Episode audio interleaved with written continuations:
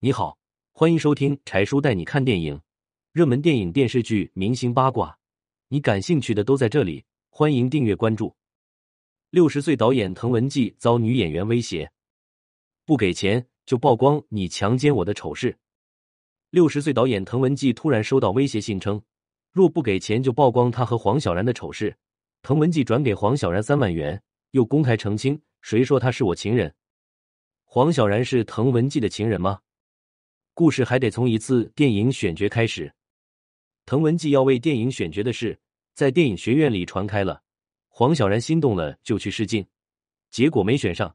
但是黄小然不死心啊，他觉得自己长得这么漂亮，跟导演来一次潜规则，岂不是直接进组？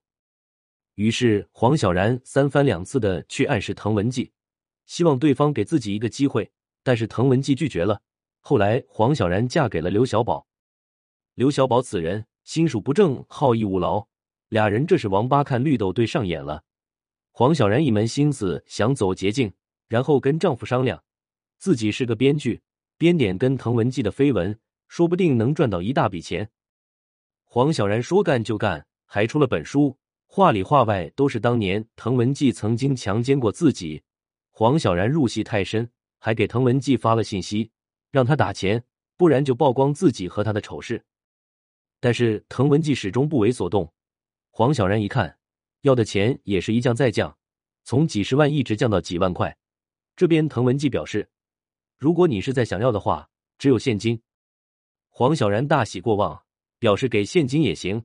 他跟刘小宝赶到现场，到手的钱还没捂热乎，就被警察抓捕了。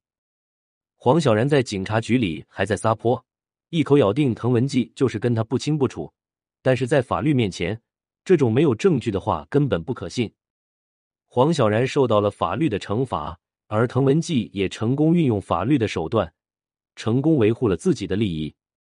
所以说，遇到有人敲诈勒索，一定不要满足对方，这样不会息事宁人，对方只会越来越变本加厉。